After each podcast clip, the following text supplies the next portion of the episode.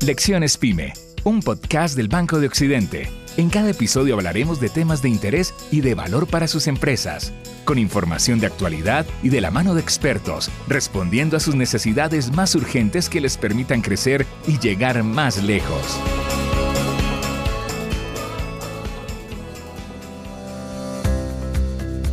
Bienvenidos a otro capítulo del podcast Lecciones Pyme del Banco de Occidente.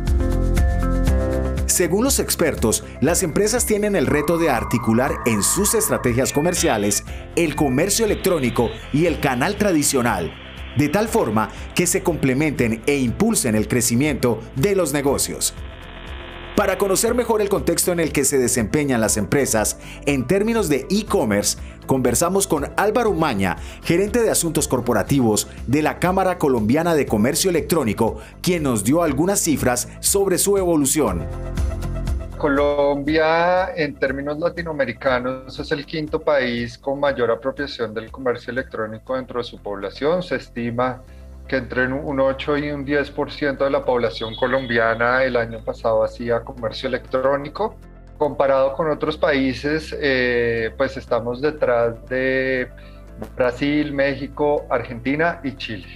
Sin duda el comercio electrónico esperamos que en este 2021 tenga un crecimiento entre el 16 al 19% aproximadamente sí creemos que el comercio electrónico va a seguir creciendo, pero pues nunca a los ritmos que, que tuvimos, que obviamente fueron acelerados en pandemia. En términos de tendencias de comercio electrónico para este 2021 vemos sobre todo una muy clara y es todo el desarrollo de, de la omnicanalidad.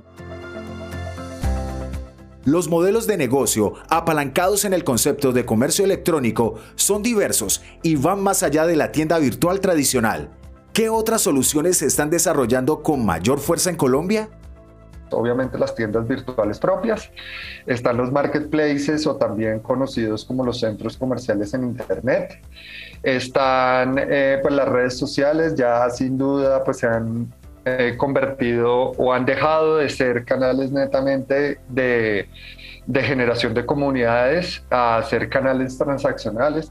Pues en los últimos años hemos visto el gran desarrollo y, y reconocimiento de las plataformas de domicilios o de economía colaborativa que también sobre todo entregan soluciones eh, muy prácticas en ciertos eslabones de la cadena de valor, como es la última milla o, o la logística de última milla, y que resuelven también muchos inconvenientes para las personas con, con el tema de pagos, de la, de la centralización de los pagos o la captación de esos pagos de los usuarios finales.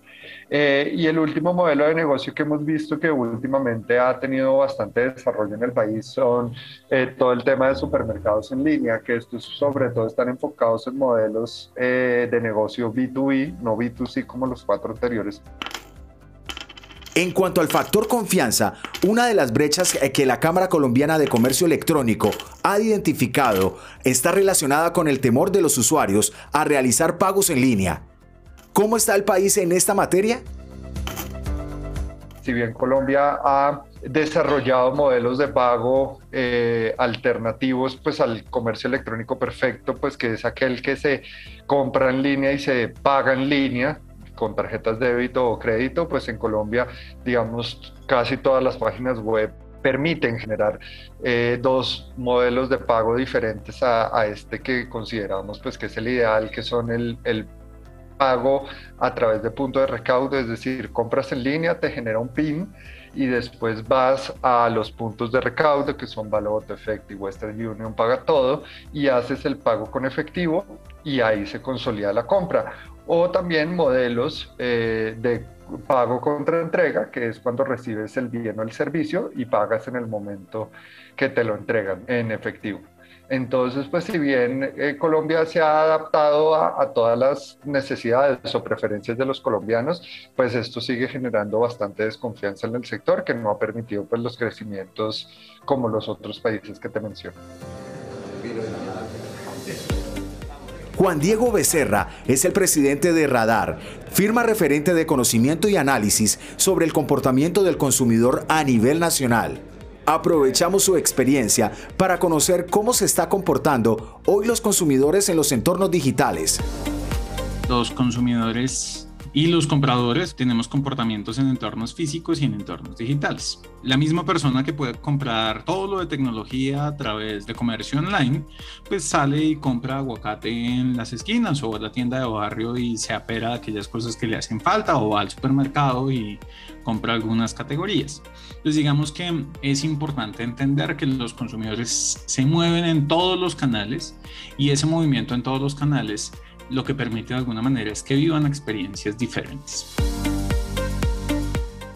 Ahora, ¿qué hemos visto aquí en el país? Digamos que la penetración en categorías está mucho más enfocada en lo que pudiese ser aquellas cosas que no son tan fáciles de conseguir. Vemos un crecimiento muy interesante en todo lo que es la compra de vestuario y calzado a través de canales digitales. Hemos visto un crecimiento muy interesante en todo lo que son eh, tecnología, particularmente computadores, teléfonos, que ha venido creciendo de manera muy chévere. Y obviamente la categoría con mayor penetración en el país, que no deja de ser tiquetes aéreos. Lo que vimos ya, digamos, en este último año es un crecimiento muy importante de las compras de bienes no durables, todo lo que es eh, alimentos, Esas tendencias también se evidencian a nivel mundial, especialmente por cuenta de Amazon. ¿Cuáles son los factores de éxito de este gran gigante del comercio electrónico? ¿Por qué debemos centrarnos mejor en las experiencias de marca que en los canales de comercio electrónico? Creo que el ejemplo que pone todo el mundo, que es el ejemplo de Amazon, nos mostró que empezando como una librería, una tienda de música online, pues empezó a aumentar su cantidad de de productos en términos de oferta y hoy en día pues está en el mismo camino que les planteaba anteriormente. Esta idea de ya hablar de bienes no durables, de hecho de hablar de frutas, de verduras, porque finalmente la adquisición de Whole Foods lo que les permite es tener ese brazo en, en los bienes no durables y con eso aumentar las frecuencias de compra. ¿Por qué? Pues digamos que yo compro un libro una vez al mes, dos veces al mes y me gusta leer mucho. Eso depende de, cada uno, pero pues voy a necesitar huevos y voy a necesitar tomates mucho más seguido. Creo que el gran éxito que puedes llegar a tener de aquí en adelante el canal digital que sin lugar a dudas es un canal muy importante, es precisamente la complementariedad que tiene con otros canales. Yo necesito tener un canal digital que esté articulado a la propuesta de valor que tiene mi marca y que al final esa propuesta de valor sea lo, que necesita el consumidor. Tercero, ya, retomando ese último pedacito que te planteaba, entender que los consumidores no tienen experiencias por canales, sino tienen experiencias de marca. Ahora, eso nos implica un montón de retos en términos de comunicación, logística, incluso de facturación hoy en día porque la experiencia de los canales digitales, claro, simplifica alguna cosa, algunas cosas en términos de punto de venta, pero también complejiza todo el asunto de la entrega, todo el asunto del pago, eh, todo el asunto de la garantía y de lo que pueda significar después de volver el producto, cosas de esas. Entonces estamos hablando de una experiencia que tiene que ser tan o más robusta de la que hay en los puntos de venta físicos para que al final la gente quiera volver. Concluimos así esta serie de cinco episodios sobre comercio electrónico con invitados de primera línea que nos han guiado en la ruta hacia la formulación y ejecución de una estrategia de e-commerce que impulsa el crecimiento de los negocios. Gracias por acompañarnos en Lecciones Pyme del Banco de Occidente. Banco de Occidente respalda a las pymes para que lleguen más lejos.